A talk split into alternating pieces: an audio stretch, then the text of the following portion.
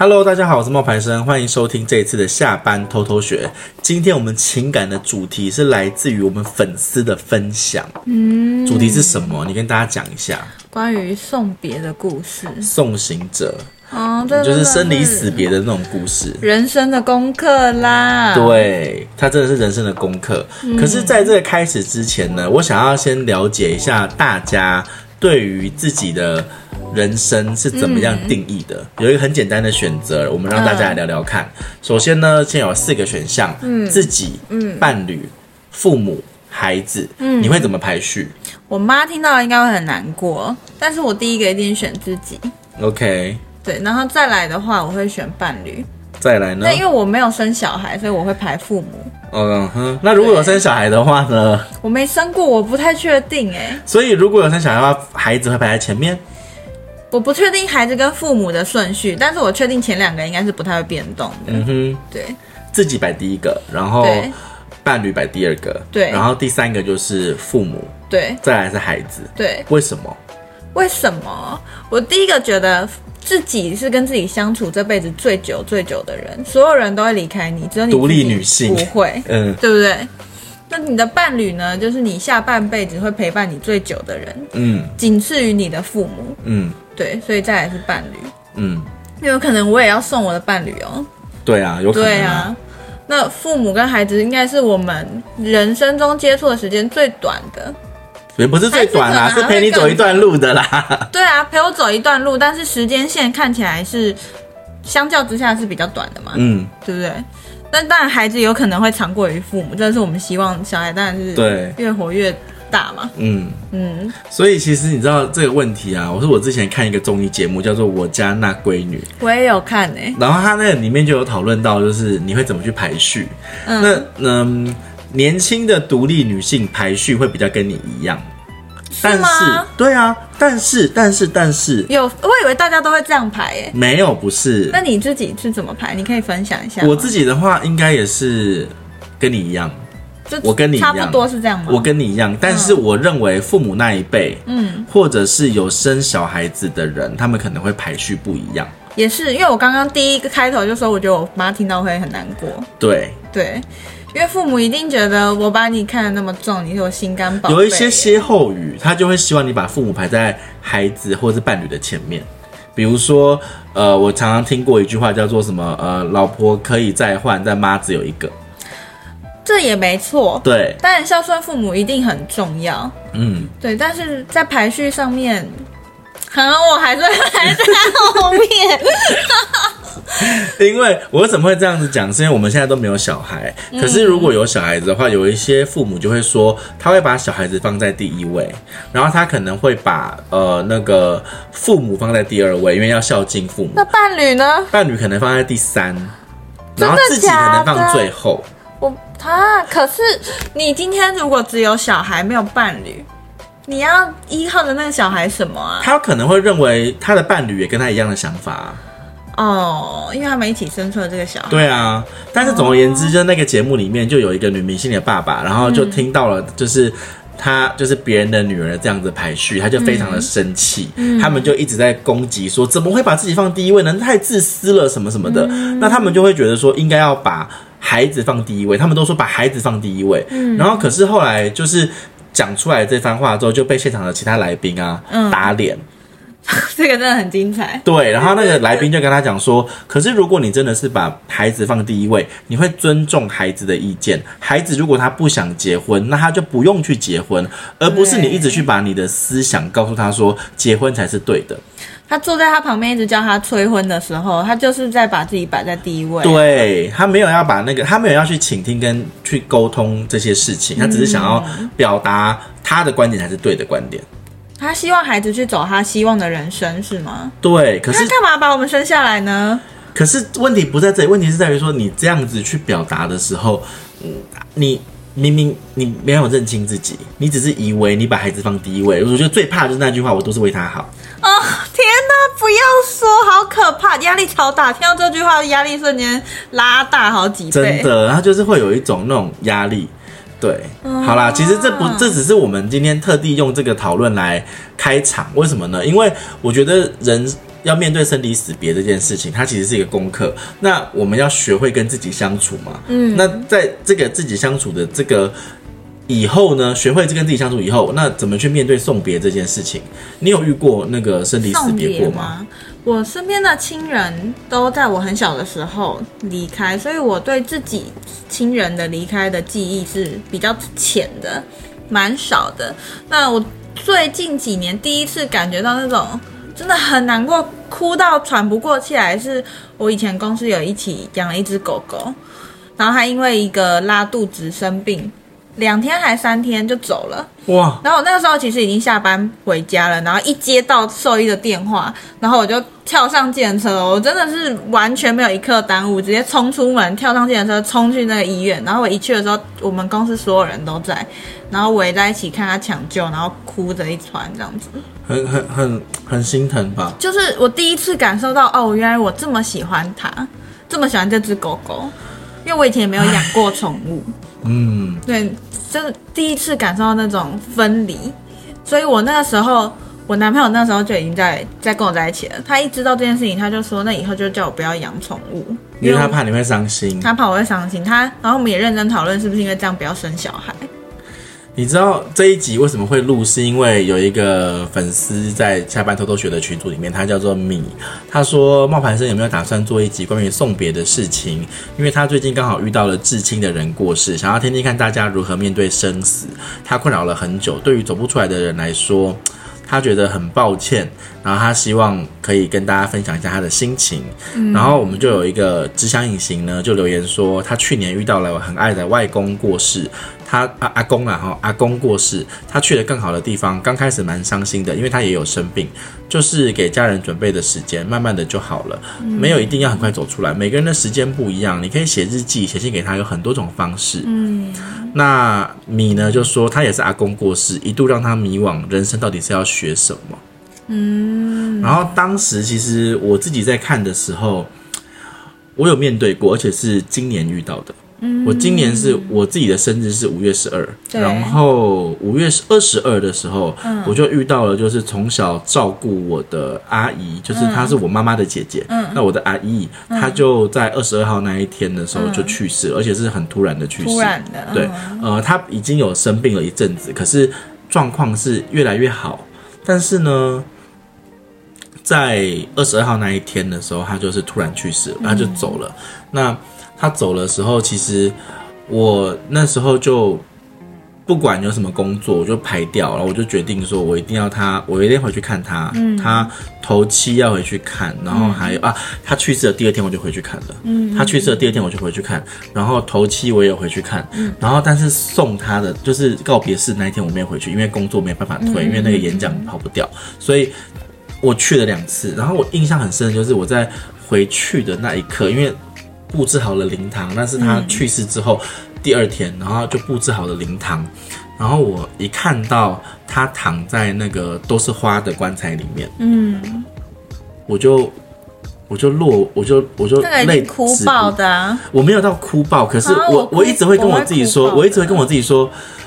我会不会哭不出来？我会不会哭不出来？我曾经还一度担心说，我会不会太冷血，或是毕竟那是我小时候零到三岁，那我现在都已经三十几岁了，都距离这个事情好遥远了，我会不会没有感觉，哭不出来？嗯。可是我一看到那个场面的时候，就哭了，我就哭了，绷不住了，我就绷不住，然后我的泪水就这样流出来，然后我就感受到说，就以后再也看不到他了，嗯，一呼一吸之间就没有了。好沉重的话题哦。对，然后因为现场就是他，因为他是把我带大的，你知道，嗯、我弟弟都不是他带大，只有我，嗯、我们家只有我是他带大的。然后那时候我，嗯，知道这件事情的时候，我是很难过。那我们有去送他，那那个时候其实，其实我阿姨她已经。儿孙满堂的啦，可以这么讲，就是他也不是说哦、呃、有有什么大很大的遗憾，其实该孙子也有了，孙女也有了，所以其实他也一辈子也值得了，我这样子想。然后我后来就有就是写了一个类似说祭文，要在他送别告别式的时候，虽然我不能去，但我还是希望他可以听到就是我的那个想法，我就有跟他说，对。比如说他总是会做我最喜欢吃的那个小鱼干肉粽，然后总是会就是希望我可以好好的。他也知道我的眼睛的事情，他也都知道这些东西。他也是，他也有劝我说，呃，没关系，以后会好的这些话，他都有这样子跟我讲。我知道其实他们还是很疼我跟很爱惜我，那只是在那个时候，我觉得好像什么也都不能做。嗯，那也知道就是阿姨她已经走了，然后阿姨她之前也是有很多的病痛，那走了，其实我也觉得说，其实他不会那么累了，不用再辛苦。对。那后来啊，就是，嗯，还有一次也是跟你一样遇到狗嘛。嗯嗯。我们家有养一只十六年的狗，叫小乖。嗯，嗯，嗯。我妈跟我说，不要哭。我我没有要哭啦，但是我妈跟我讲，因为小乖陪我们十六年。嗯。然后是这个上个月发生的事情。嗯。然后我妈妈那一天她跟我讲的时候，她是说小乖快不行了，然后叫我回家。嗯。然后我就。赶回家了，那时候我正在外面，但我就赶回家，我就看到小乖是连站都站不起来了，然后他已经就是呼吸的，就是很急促，然后站不起来了。以前他看到我，他就会很想要站起来，然后就是吻吻我，然后或者是欢迎我。可是他那时候是真的没有力气，连站都站不起来。然后我就坐在那边，我就看着他，我就说他其实他已经十六岁，你知道狗能够活到十六岁是非常长寿，非常长寿，而且它不是大狗，它是小狗。对，它是小狗，红贵宾，它它才两公二点五公斤，三公斤。然后我就摸它，我就跟他说：“哥哥回来看你啦。”然后你就你你如果不舒服，你就好好的再见啊，嗯、你去当小天使，你不要逞强啊什么的。嗯、然后他就他那时候还是最后，那他还是有爬起来哎。他最后还是要爬起来，然后再转圈圈，然后再找我。啊，对，然后后来后来我就我就我就，你知道他那时候是脆弱到我都不能够抱着他了，我只能够抱着他的床。嗯，我就抱着他的床，然后我就抱着他，我说不要，小乖，那哥哥来啦什么的，就这样子跟他讲话。然后那个时候其实我有忍住，我没有哭，嗯、我也没有，因为那时候他还没有真的走。嗯，隔了两天之后，嗯，他真的走了。可是他其实被照顾的很好，他算是正常的，就是老去。对，所有的人就是他身边的我弟弟，嗯，然后我爸爸妈妈，然后照呃我表哥，嗯，就是照顾他的人，然后都都看过他了，嗯，他才在洗完澡，嗯，然后他才他很爱漂亮，他就是洗完澡，然后干干净净的，香香的，嗯，然后才在。那嗯，过两洗完澡两天前嘛，然后过两天之后就是才才去世，嗯，然后才就是跟大家说再见。然后他走的时候，我妈妈好难过，好难过，她就是一直哭。然后我那时候就觉得我一定要回去看看她，就算因为那天其实我的事情蛮多的，然后我就没有办法一直陪在她身边。嗯，可是我还是有抓出大概半个小时左右，然后我知道，就回去看她。嗯，然后我就我妈妈就那时候我回去的时候，我妈已经没有。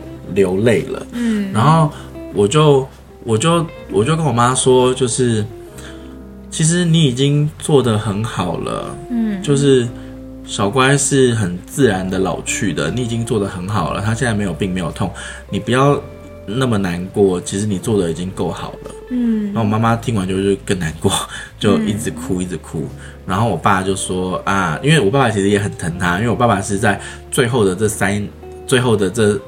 六个月，嗯，其实都是我爸爸在照顾，嗯，然后我爸爸就说啊啊，没不要那么难过啦，没什么关系啦，就是他走了，嗯、那就这样子了啦，嗯、然后这也是这也是就是说，也是也是对他来讲一种解脱啦，就是这样。我爸爸就是比较理智一点，对对对，比较理智一点的，就是在劝我妈妈。嗯、然后其实，在那个时候，我其实就有跟我爸说，不是这样子。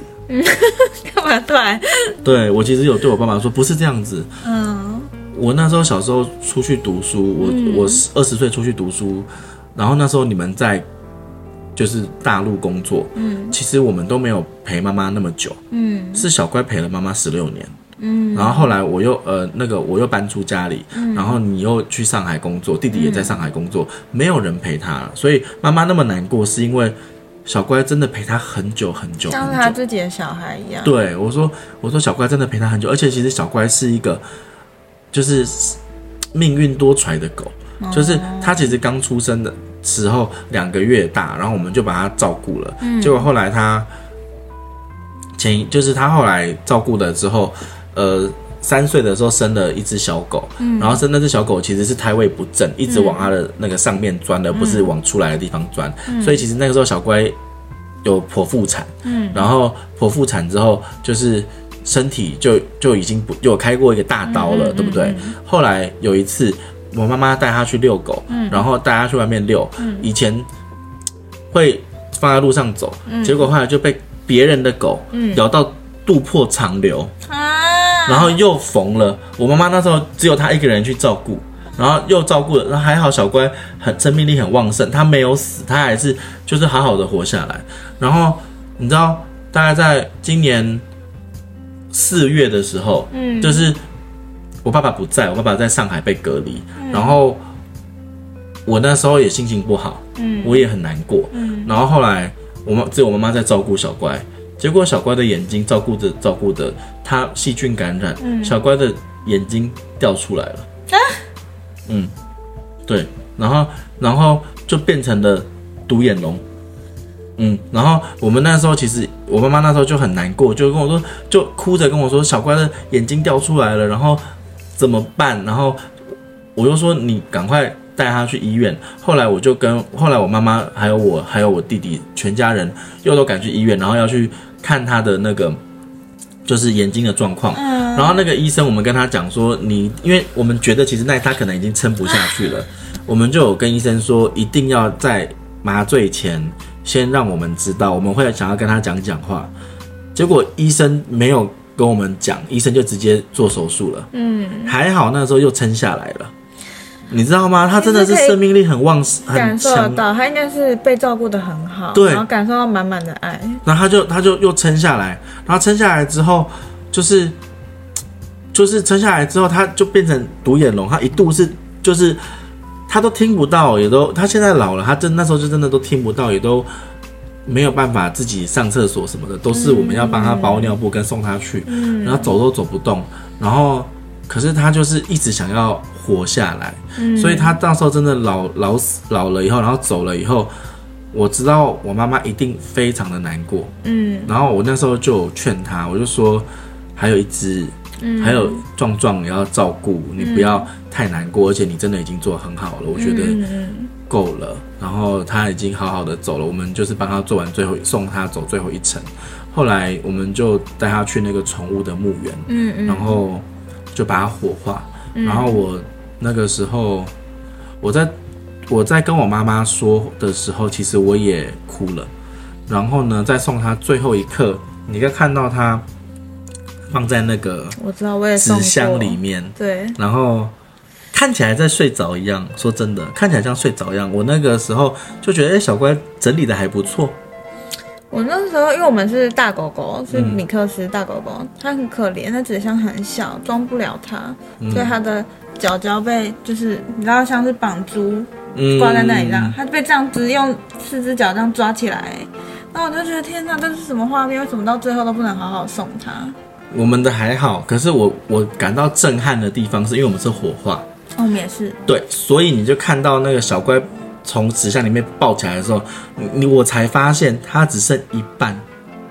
你说火化完吗？不是，什么意思？火化前被那个，因为它冰过了，对，冰过，然后整个缩水。对啊，对啊，对啊。你侧面看它的时候，你会觉得它好好的，嗯，就是还是一样毛蓬蓬的，嗯，只是摸起来冰冰冷冷的，嗯，可是。当它被抱起来的那一瞬间，嗯，你就才知道它真的走了，嗯，因为他整个它只剩下一半了，嗯，然后很轻很轻，嗯，然后最后就是我们就把小乖的骨灰撒在那个宠物的墓园里面一棵树下面，嗯，然后还有一部分就带回家，嗯，然后就就就撒在我们家的树下面，嗯，对，其实我们一定都会遇到这一种。生离死别的状况啊，然后有一些时候可能是家人，有些时候可能是你自己很珍珍惜的宠物啊，或者你爱的那个，就你爱的宠物这些的，所以其实应该大家都蛮有感触的。有些时候真的很难走出来。嗯，或者是身边很亲近的发生这样的事情，你也能做的，真的只能陪伴。对，嗯，因为。酸柠檬他就分享说，他们家的猫咪状况也不好，可能要准备接受他会离开的事实，因为没有遇过，所以有点害怕，也不希望他很辛苦的维持生命，嗯，也不确定放手的界限在哪里，很困难。嗯，然后梅就说，当你看到他一直很痛苦，有些猫狗会常常看着你，你甚至会感觉到他眼中泛有泪光，有时候则是一直昏睡无神，那就是该放手的时候，跟他说说话，感谢他，抚摸他。感谢他们在你的生命里陪伴，丰富了你的生活。其实你知道吗？我妈妈后来跟我讲，嗯，她说，他说你为什么都不在网络上面写说小怪走了？嗯，然后呢？我那时候就跟他说，因为我妈妈没有讲，可是，可是我我妈妈没有问我，我妈妈问了我为什么，然后我那时候就跟她讲说，我不喜欢把这种事情写在网络上面。嗯，可是其实我。觉得一个人真正的离开，应该是所有人都忘记他的时候。所以，如果我今天不写他走了，那我就会一直记得他好像还在，然后大家也会觉得他还在，那这样他就会一直都在。是这样吗？嗯。可是这样这样，我不想要去写说哦，他离开了，然后我们要谢谢他什么什么的。我觉得，我觉得我我希望他可以在我的脑海里面，然后一直在。哦对，所以我就不喜欢去写说那种生离死别的文章出来，因为我觉得就是我希望他可以陪着我，然后在我的记忆里面没有离开。这是对你来说是你选择纪念他的方式啊，对，一种方法之一。对啊，像我像我男朋友是直接把他爸爸的脸刺在他手上，嗯，然后也有一些朋友就会就是用刺青的方式刺那个宠物啊，刺在身上啊。对对对对对。对啊然后梅后来也说了，至亲的人离开，就如同陪伴你多年的宠物离开一样，这种心情是很难平复的。他这个是回给那个米的，因为他外公他阿公去世了。嗯，他如果他长期生病，其实已经是给你打了预防针。如果是很突然，心里会需要比较长的时间调试。你要尽可能的祝福他，相信他在另外一个世界里会过得更开心、更自在。嗯，他也会在你往后的日子里更坚强的生活，正向的看待。他也会希望你在往后的日子里坚强的生活，正向的看待事情。他不会希望你一直沉浸在哀伤之中的。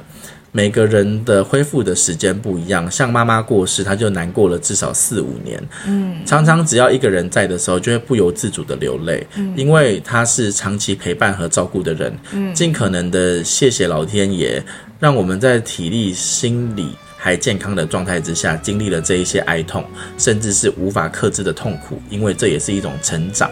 嗯，其实这些话真的都很温暖了哈。对啊，有一些像汉堡就说他连续三年走了三位至亲，才意识到生死就是一口气之间的差别。那他也就是很正向啊，但是并不妨碍他有难过的情绪。对啊，对。然后他爸爸走了三年多，他就想要吃他爸爸亲手做的萝卜糕，嗯，真的很可惜没有把那个配方传承。其实怀念也是一种、嗯、味道，也是一种怀念。对，对，没错，味道也是一种怀念。